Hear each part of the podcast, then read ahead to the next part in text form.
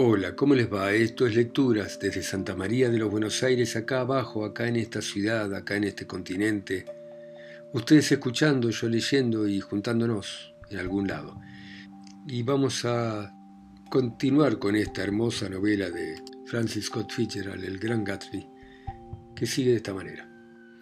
A las dos Gatsby se puso el traje de baño y le dijo al mayordomo que si lo llamaban por teléfono le avisaran en la pileta. Se entretuvo en el garage tomando un inflable que había divertido a sus invitados en el verano y el chofer lo ayudó a inflarlo. Luego le dio instrucciones de que no sacara el descapotable bajo ninguna circunstancia, algo raro porque al guardabarros delantero derecho le hacía falta llevarlo a reparar. Gatsby se echó al hombro el inflable y fue a la pileta. Se Paró para tomarlo mejor y el chofer le preguntó si necesitaba ayuda, pero él dijo que no con la cabeza y desapareció entre los árboles. Nadie llamó por teléfono, pero el mayordomo se quedó sin siesta y estuvo esperando hasta las cuatro, hasta mucho después de que no hubiera nadie a quien avisar en caso de llamada. Tenía la sensación de que ni Gatsby esperaba ya esa llamada y que probablemente no le importaba. Si esto es verdad, debió de sentir que había perdido su antiguo mundo, su calor, y que había pagado un alto precio por vivir demasiado tiempo con un solo sueño.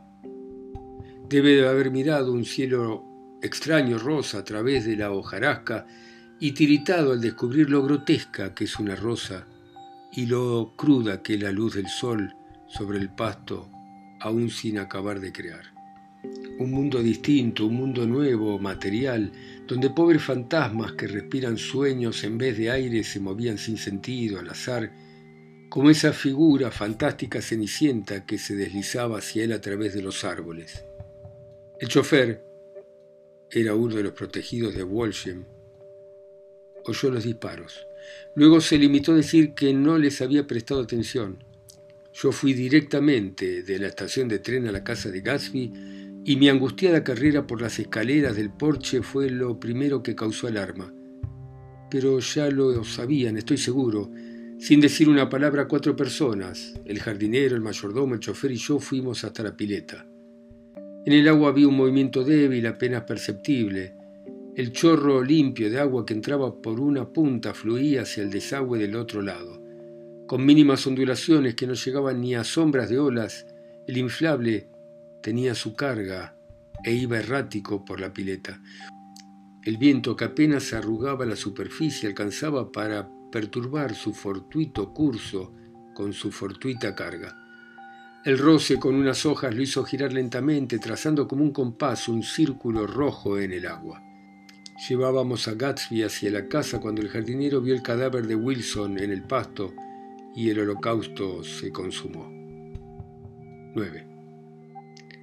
Dos años después recuerdo el resto de ese día y aquella noche y el día siguiente como un interminable entrar y salir de policías, periodistas, fotógrafos por la puerta principal de la casa de Gatsby. Una cuerda atada de un extremo al otro de la entrada y un policía mantenían a los curiosos a raya porque los chicos descubrieron pronto que podían entrar por mi jardín y siempre había un grupo alrededor de la pileta con la boca abierta.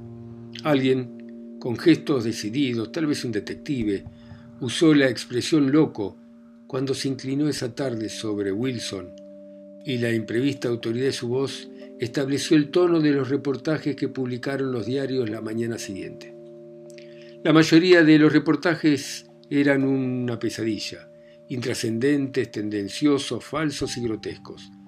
Cuando el testimonio de Wilson durante la investigación policial sacó a la luz las sospechas de Wilson sobre su mujer, pensé que algún diario sensacionalista nos iba a dar la historia completa, pero Catherine, que podría haber dicho cualquier cosa, no dijo nada.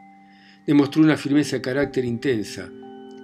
Juró que su hermana jamás había visto a Gatsby en su vida, que era completamente feliz con su marido y que jamás había dado un mal paso.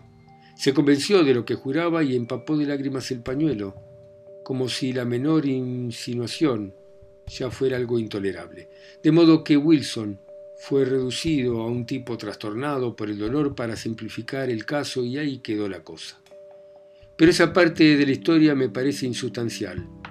Me vi completamente solo al lado de Gatsby. Desde el momento en que llamé por teléfono a West para dar la noticia del desastre, todas las hipótesis y conjeturas sobre Gatsby, todas las cuestiones prácticas recayeron sobre mi persona.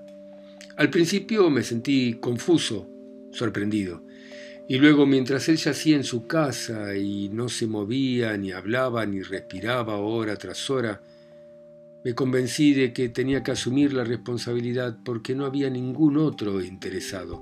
Interesado, digo, con ese intenso interés personal al que cualquiera tiene cierto derecho cuando muere.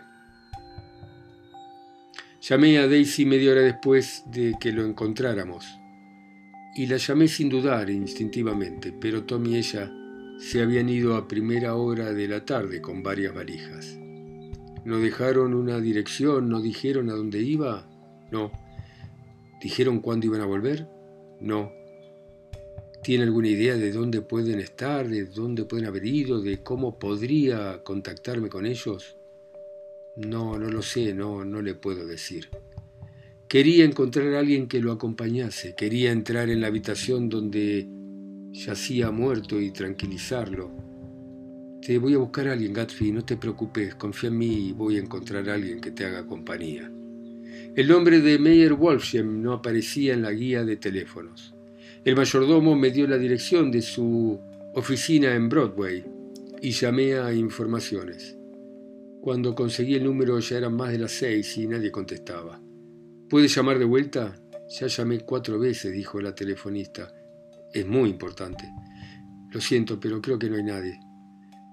Volví al salón y pensé por un momento que todos esos funcionarios que de pronto habían llenado la casa era gente que se presentaba casualmente, pero cuando levantaron la sábana y miraron el cadáver de Gatsby con ojos estupefactos, la protesta de él volvió a sonar en mi cerebro. Oíme, compañero, trae a alguien que me acompañe, sé todo lo posible, no puedo soportar estar solo. Alguien empezó a hacerme preguntas, pero me escapé y subí a la segunda planta para buscar en los cajones del escritorio que no tenían llave. Nunca me había dicho expresamente que sus padres hubiesen muerto, pero no encontré nada, solo la foto de Dan Cody, signo de una violencia olvidada que me miraba fijamente desde la pared. A la mañana siguiente, mandé al mayordomo a Nueva York con una carta para Wolfsheim, pidiéndole algún tipo de información y rogándole que viniese en el próximo tren. Esto me pareció superfluo cuando lo escribí. Estaba seguro de que se pondría en camino en cuanto leyera los diarios, como estaba seguro de que antes del mediodía llegaría algún telegrama de Daisy. Pero no llegaron ni el telegrama ni Wolfsheim. Nadie vino, excepto más policías, más fotógrafos, más gente de los diarios. Cuando el mayordomo volvió con la respuesta de Wolfsheim, empecé a tener una sensación de desprecio, de desafío, de solidaridad entre Gatsby y yo contra todos. Mi querido señor Carraway, este ha sido uno de los más terribles golpes de mi vida y me cuesta creer que sea verdad. Un acto tan insensato como el de ese hombre debería hacernos pensar. Me es imposible en este momento ir porque me tiene atrapado un asunto importante y ahora no me puedo mezclar en eso. Si más adelante hay algo que pueda hacer, mándeme una carta con Edgar haciéndomelo saber. Casi no sé ni dónde estoy cuando oigo una cosa así y me siento noqueado, hundido. Lo saludo atentamente, Meyer Wolfsheim. Y atropelladamente agregaba, téngame al tanto el funeral, etc. No conozco a su familia. Cuando esa tarde sonó el teléfono y anunciaron una llamada de larga distancia desde Chicago, creí que por fin era Daisy, pero me llegó lejana y débil una voz de hombre. Aquí Slagl. ¿Sí? El nombre no me sonaba. Mierda de cosa. ¿Recibió mi telegrama? No, no me llegó ningún telegrama. El joven Parker tiene problemas. Varias veces lo atraparon tratando de vender los bonos. Recibieron de Nueva York una circular con los números unos minutos antes. ¿Qué me dice? Nunca sabe uno lo que le espera en estas ciudades tan atrasadas. Escúcheme, lo interrumpí. Oiga, no soy Mr. Gatsby. Mr. Gatsby ha muerto. Hubo un silencio largo al otro lado de la línea, seguido por una exclamación. Inmediatamente se cortó la llamada. Creo que fue al tercer o cuarto día cuando llegó de un pueblo de Minnesota un telegrama firmado por Henry Gatz. Solo decía que el remitente salía hacia Nueva York de manera inmediata y que pospusiera hasta su llegada el funeral. Era el padre de Gatsby, un anciano desolado, confundido, solemne, que se protegía del calor de septiembre con un abrigo barato largo. No dejaba de llorar por la emoción y cuando tomé su valija y el sombrero, empezó a tirarse con tanta insistencia de la barba que me costó trabajo quitarle el abrigo. Estaba a punto de derrumbarse, así que lo llevé a una sala y lo obligué a sentarse mientras mandaba que le trajesen algo de comer pero no podía comer y el vaso de leche se le derramó en la mano. Vi un diario de Chicago, dijo. El diario de Chicago decía todo. Me vine enseguida. Yo no sabía cómo localizarlo, dije. Sus ojos que miraban sin ver miraban la habitación. Fue un loco, dijo. Tenía que estar loco. ¿Quiero un poco de café? insistí. No, no quiero nada. Ya estoy bien, Mr. Carraway. Ya estoy bien. ¿Dónde pusieron a Jimmy? Lo llevé al salón donde estaba su hijo muerto y lo dejé allí. Unos chicos habían subido los escalones y se asomaban al vestíbulo. Cuando les dije quién era el que acababa de llegar, se fueron de mala gana. Poco después, el señor Gatz abrió la puerta y salió, la boca entreabierta, la cara roja, los ojos húmedos por alguna lágrima inoportuna. Había llegado a una edad en la que la muerte pierde su calidad de terrible sorpresa, y cuando miró a su alrededor y vio por primera vez la altura y el esplendor del vestíbulo y las enormes habitaciones que salían de él y que conectaban con otras habitaciones, su dolor se mezcló con un orgullo reverente. Lo ayudé a subir a uno de los dormitorios de la segunda planta. Mientras se quitaba el saco y el chaleco le dije que Cualquier decisión había sido postergada hasta su arribo. No sabía lo que usted pensaba hacer, señor Gatsby. Me llamo Gatz. Señor Gatz, pensé que quizá quería llevarse su hijo al oeste. Negó con la cabeza. A Jimmy siempre le gustó el este. Alcanzó su posición en el este. ¿Usted era amigo de mi chico, señor? Éramos íntimos. Tenía un gran futuro, sabe, solo era un muchacho, pero era muy inteligente, tenía mucha fuerza acá. Se tocó la cabeza serio y yo asentí. Si hubiera vivido, habría llegado a ser un gran hombre. Un hombre como James Hill habría contribuido a levantar este país. Eso es verdad, dije incómodo. Trató de quitar la colcha de la cama, se acostó derecho y se durmió al instante. Esa noche llamó por teléfono una persona que no podía ocultar su miedo y que quiso saber quién era yo antes de decirme su nombre. Habla el señor Carraway, le dije. Ah, sonó más tranquilo. Soy Clip Springer. Yo también me sentí más tranquilo, porque su llamada parecía prometer la presencia de otro amigo en el entierro de Gatsby. No quería anunciar en los diarios y atraer una multitud que acudiera como quien va a un espectáculo, Así que hice unas cuantas llamadas por teléfono, no era fácil encontrar a alguien. El funeral es mañana, le dije a Clip Springer, a las tres en la casa, avísele al que pueda interesarse. Ah, sí, me cortó. No creo que vea a nadie, pero si tengo oportunidad lo voy a hacer. Su tono me hizo desconfiar. Usted va a venir, ¿no? Sí, sí, lo intentaré. Para lo que llamaba era porque... Espera un momento, lo interrumpí. ¿Va a venir o no?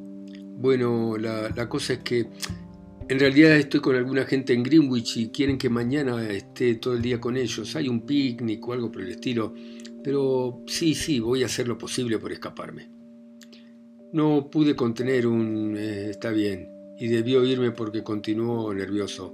Bueno, llamé porque me dejé ahí un par de zapatos. No sé si sería mucha molestia que me los mandase con el mayordomo. Son unas zapatillas de tenis y me siento desnudo sin ellas. Mi dirección es... No oí el resto del nombre porque le colgué. Después de aquello sentí cierta vergüenza por Gatsby. Un señor al que llamé por teléfono insinuó que había recibido lo que le correspondía. La culpa fue mía porque era uno de los que, envalentonado por el licor de Gatsby, solía hablar de Gatsby con desprecio, y yo tendría que haber sido inteligente como para no llamarlo. La mañana del funeral fui a Nueva York a ver a Meyer Wolfsheim. Parecía que no había otra manera de localizarlo. En la puerta que abrí, siguiendo las instrucciones del ascensorista, había un cartel en el que se leía The Svastika Holding Company, y al principio creí que no había nadie.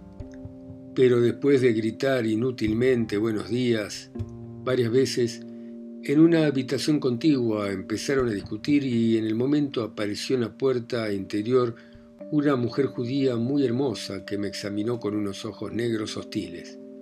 No hay nadie, dijo. El señor Wolfsheim se fue a Chicago.